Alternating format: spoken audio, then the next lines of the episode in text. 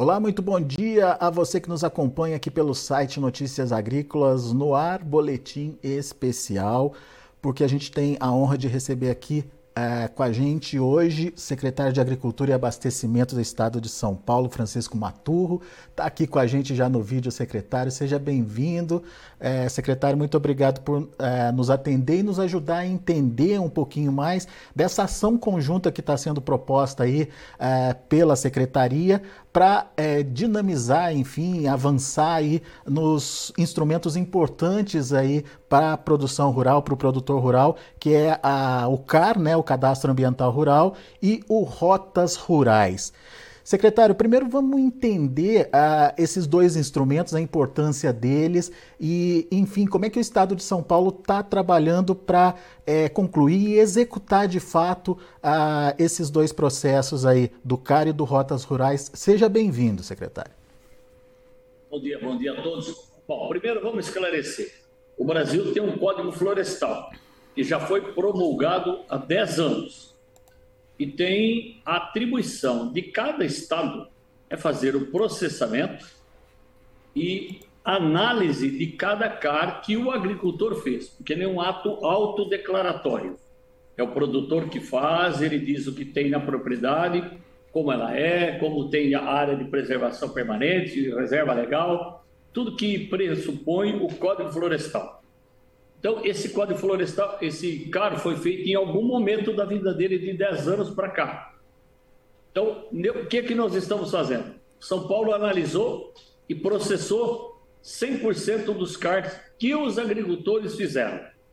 Agora cabe ao produtor, já é a atribuição do produtor, validar esse CAR. Ele tem que ir até a Casa de Agricultura, acessar os nossos técnicos da CAT para que ele possa ver o mapa, a, dar o aceite ou fazer eventualmente alguma correção. Que em 10 anos muitas coisas mudaram. Né? Ele pode até fazer uma revisão, mas ele precisa do certificado. Isso não é uma coisa do Estado de São Paulo, é uma coisa do Brasil. Uhum. É do Código Florestal, uma lei federal. Então, ao ele verificar, dar o aceite ou aceitar que ele tem que fazer eventualmente alguma recomposição, ele tem 20 anos para fazer isso e, e no momento que ele faz, ele já recebe o certificado de regularização ambiental da propriedade dele. Hoje, os agentes financeiros, os bancos, bancos de crédito cooperativo e mesmo os cartórios já não renovam contratos, já não fazem novos contratos para crédito de investimento ou custeio com a pendência do CAR. Então, é necessário que o produtor vá procurar a nossa Casa de Agricultura, um plantão permanente lá para fazer a regularização. Uma coisa, então, secretário, é a inscrição no CAR, outra coisa é a validação do CAR que está acontecendo a partir de agora, certo? Exatamente. A inscrição, o cadastro ambiental rural, o produtor já fez, uhum. em algum momento desses 10 anos, da promulgação do Código Florestal. Mas eu chamo a atenção que a lei pressupõe que todos os CARs sejam validados pelo produtor. E a lei vai até 31 de 12 desse ano. É, alguém disse que ela pode ser prorrogada ou não. Eu não conto com isso, porque pode acontecer de não prorrogar. Aí o produtor fica na ilegalidade, o que não é bom para ninguém, menos para ele, né? principalmente para o produtor. Ele precisa fazer a regularização dele. Se a lei for prorrogada, é um benefício, mas para que prorrogar se nós podemos fazer a regularização agora? Não custa nada. São Paulo investiu muito dinheiro é, no software, no sistema, colocamos muito recurso, nossos recursos humanos à disposição para ajudar o produtor a fazer a sua regularização. Ela está pronta para que ele possa ir lá e validar o CAR dele ou retificar, fazer alguma alteração. E também chama atenção que muita coisa pode ter acontecido nesses 10 anos. Uma propriedade cujo proprietário tenha falecido, que tem que transferir aos herdeiros. Tudo isso o cartório vai demandar o CAR na hora de qualquer coisa, até de um inventário. Muito bem. Agora, é, já está pronto isso, basta então o produtor ir até uma casa de agricultura, um, um órgão oficial para fazer essa validação. Agora, a partir do momento que ele faz a validação, é, o que, que acontece? Ele fica habilitado é, para receber os recursos, como é, o senhor bem explicou, mas ele pode, inclusive, avançar na, na, na reconstituição, se ele tiver que fazer alguma re reconstituição do passivo ambiental ou fazer pedidos de é, retirada de, de, é, de, reservas, enfim, de, de áreas para fazer o plantio dentro, obviamente, da, da lei. É isso? É, facilita o operacional da fazenda dele com essa validação feita, secretário? Na verdade, ele fica com a, com a situação absolutamente regular. Ainda que ele tenha que fazer alguma recomposição, reconstituição de uma área, ele tem o certificado na mão, porque ele está cumprindo, ele tem 20 anos para cumprir. Perfeito. Ele precisa ter o certificado. Quer seja ele tendo superávit ou déficit de, de, de composição de reserva legal ou de área de preservação. Ele precisa ter o certificado na mão. Senão, lamentavelmente, ele cai na ilegalidade. Isso não é uma questão estadual. Eu volto a frisar. É a lei federal, é o nosso tão cantado e decantado Código Florestal. Muito bem. Agora, esses certificados já estão sendo entregues? Como é que está evoluindo isso, secretário? Estão disponibilizados para qualquer produtor, para todos os produtores que chegam na Casa de Agricultura, são 537 delas no estado de São Paulo, que ele pode chegar lá, tem um técnico e vai fazer, junto com ele, a validação do seu carro. Lá estão os técnicos da CAT, que é a nossa extensão, fazendo o trabalho para ele organizando para ele. Eventualmente, um sindicato ou outro também está fazendo, mas o sistema é o mesmo, é da Secretaria de Agricultura do Estado de São Paulo. Muito bem. Aliado a isso, tem o Rotas Rurais. Explica para a gente o que é o Rotas Rurais e como o Rotas Rurais pode facilitar a vida do produtor, secretário. Olha, eu digo assim: quem for fazer o CAR faz rapidamente o, o Rotas Rurais porque esse é o que traz grande dignidade para o produtor que vive no campo ou tem propriedade lá. Porque ele passa a ter um endereço, ele passa a ter um CEP, exatamente como tem na área urbana. Você vai receber um código, aquele código é o seu endereço digital para que você possa receber uma compra que fez na cidade, para que possa receber uma compra que ele tenha feito pelo correio, uma compra digital, ele pode receber por lá, porque tem um endereço. E navega pelo, pelo Google Maps ou pelo Waze, exatamente como você faz na área urbana. Então, propriedades agrícolas agora com endereço. Isso dá inclusão social, inclusão produtiva. É, você eventualmente pode precisar de uma ambulância, de uma polícia ou de um corpo de bombeiro e você passa esse endereço porque como é que você vai numa propriedade agrícola hoje? Ou alguém conhece o endereço, ou precisa levar alguém que conhece, porque direto, sem endereço, ninguém chega lá. Vamos citar um exemplo tão simples, né? Quando você faz um churrasco numa propriedade é, que está numa área rural, você tem que colocar um sinalizador lá na frente, colocar a bexiga, colocar um carro com pisca-alerta ligado, ou alguém para mostrar que ali é o endereço. Hoje acabou, vai pelo Waze, vai pelo Google Maps. É assim que funciona. É tão bom, é espetacular. Nós já entregamos muito no estado de São Paulo inteiro. Basta que o agricultor procure a nossa Casa de Agricultura ou entre no site da Secretaria e ele vai fazer o seu endereço digital. É um, é um procedimento obrigatório? A adesão é voluntária? Como é que funciona, secretário? A adesão é voluntária, absolutamente voluntária. Quem não quiser passar o seu endereço, não há nenhum problema. Mas é importante que ele tenha o endereço, né? Porque nós temos na área urbana e a gente não é, não está aí para se esconder, muito pelo contrário. É, é, é, voluntário, absolutamente voluntário a adesão ao Rotas Rurais. Imagino. Eu Desculpa. não ficaria sem o meu endereço. Eu imagino que, que seja um processo que vá facilitar, inclusive, a questão da segurança no campo, não? Sem dúvida nenhuma. Esse é o nosso objetivo, para que ele tenha mais segurança, até eventualmente para passar para o 190, que é o telefone da polícia, o endereço dele, caso tenha alguma ocorrência. Eu acho que é um item de segurança extraordinário. Mais do que segurança também é dignidade, né? Quem mora no campo ou tem propriedade no campo não tem comprovante de endereço, que a primeira coisa que pede para gente, para qualquer coisa que você vai fazer, é comprovante de endereço, até para o seu cartão de crédito. Agora, secretário, tem, tem é, prazo para fazer esse cadastramento também, no caso do Rotas Rurais? Não, o Rotas Rurais é absolutamente livre. Adere quem quer, quando quiser. Eu aconselho que todo mundo vá fazer para a gente fechar o programa, né? Um programa tão espetacular que deve ser feito rapidamente. Ter endereço. E ele passa a constar esse endereço até na sua nota fiscal. E a secretaria está intensificando esse, esse trabalho de divulgação do, dos processos aí, né, secretário? Tem toda uma força-tarefa atuando aí para fazer essa divulgação, certo? Exatamente isso. Nós estamos abreviando o processo, uma vez que temos todos os municípios já mapeados, praticamente 60 mil quilômetros de estradas rurais mapeadas, sempre existiram, não constavam de mapa. Agora estão mapeadas, totalmente georreferenciadas. E o CAR? O CAR, sim, é obrigatório pela lei federal. Muito bem.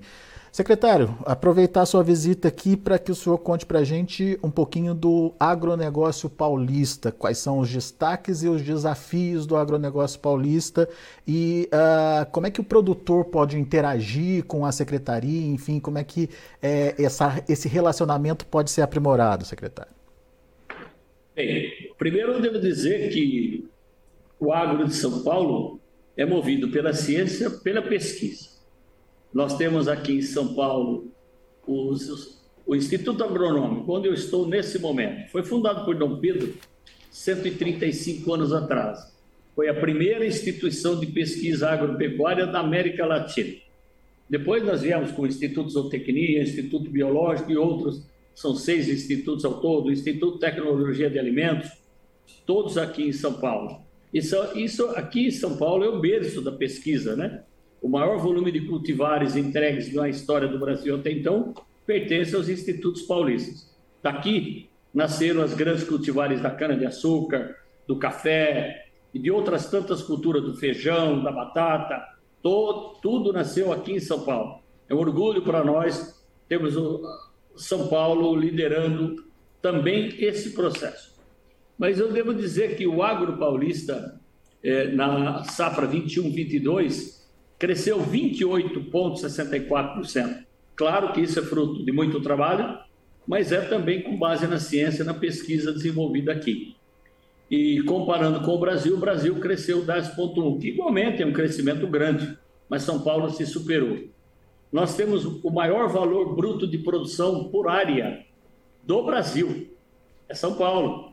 O maior valor bruto nominal é o Mato Grosso que tem quase quatro vezes o nosso território. Temos também a agricultura mais diversificada do país. O produtor de São Paulo está muito bem servido e continua sendo atendido pela nossa extensão, pela nossa defesa, por tudo que São Paulo pode dispor ao produtor, está disponível, inclusive o crédito para as pequenas propriedades. Nós São Paulo é o único estado que tem linha de crédito para os seus agricultores de 20 hectares para baixo. Muito bem, queria aproveitar esse gancho que o senhor trouxe das pesquisas é, e entender como é que tá, como é que estão os recursos para essas pesquisas, como é que os institutos é, estão evoluindo com as pesquisas é, e se a parceria público-privada é, é um, um, canal, uma, uma ferramenta importante aí para estimular e aumentar a pesquisa aí no estado, secretário. Bom, a primeira coisa a valorizar em São Paulo são os pesquisadores e suas equipes de apoio, né? Isso é um grande patrimônio que São Paulo tem. E também falar um pouco dos recursos. O governador Rodrigo Garcia liberou para a nossa pesquisa o maior volume de recursos do Tesouro do Estado da história de São Paulo. São 102 milhões de reais disponibilizados para pesquisa. Eu devo lembrar que quem libera dinheiro para pesquisa, sabe que não vai colher isso em votos, né? porque não cabe dentro de um mandato uma pesquisa que muitas vezes leva muito tempo, muito mais do que dura um mandato de qualquer governante. Então, é um dinheiro muito bem investido, recurso bem, muito bem investido. E digo para você, ah, acabamos de publicar recentemente a, o balanço social da nossa pesquisa.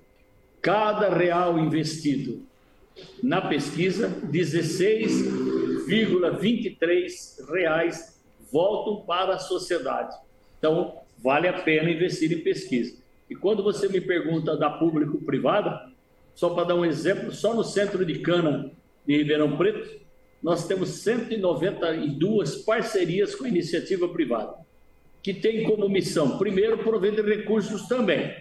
Segundo, é, atender a demanda do produtor é muito bom, porque o pesquisador tem uma pesquisa mais direcionada naquilo que é economicamente viável, que para em pé juridicamente. É isso é muito bom. Pesquisa tem que andar junto com a parceria da iniciativa privada. Para, inclusive, ir de acordo com o que está sendo é, necessitado no campo, ou está sendo buscado aí pelos produtores. Exatamente, são as demandas que nós conseguimos atender através da iniciativa privada, né? Muito bom. Secretário, é, então eu agradeço muito a sua participação. Eu acho que é muito importante todo esse trabalho que vem sendo é, desenvolvido, principalmente nesse relacionamento com o produtor rural. E só para finalizar, como é que o senhor enxerga o futuro do agronegócio paulista? Para onde vai o agronegócio paulista? Bom, é, então agora vamos falar de três novos programas que São Paulo tem. Primeiro é o Milho Mais São Paulo. São Paulo produz hoje 3,5, 4 milhões de toneladas de milho. Nós desenvolvemos um programa chamado-se Milho Mais São Paulo. São Paulo consome 9 milhões de toneladas de milho por ano. E certamente daqui dois, três anos está consumindo 10 milhões de toneladas. Isso se destina à ração, alimentação humana, alimentação animal, de qualquer forma é milho. Então, esse Milho Mais São Paulo é um grande programa que nós estamos fazendo com a iniciativa privada para desenvolver a cultura de milho. O segundo grande programa, e eu deveria colocá-lo em primeiro lugar, é um programa que se chama Solo Mais Fértil, que São Paulo e todas as nossas propriedades demandam que se faça calagem, que é calcário, corrigir a acidez do solo. Isso é um programa fundamental, porque é a base, é, deve ser a primeira aula na escola de agronomia, é fazer calagem de solo. Eu não sou agrônomo, posso ficar muito à vontade, mas eu acho que deve ser a primeira aula que o aluno tem quando chega lá, é fazer calagem, né? Nós temos solos predominantemente pobres e precisam fazer correção.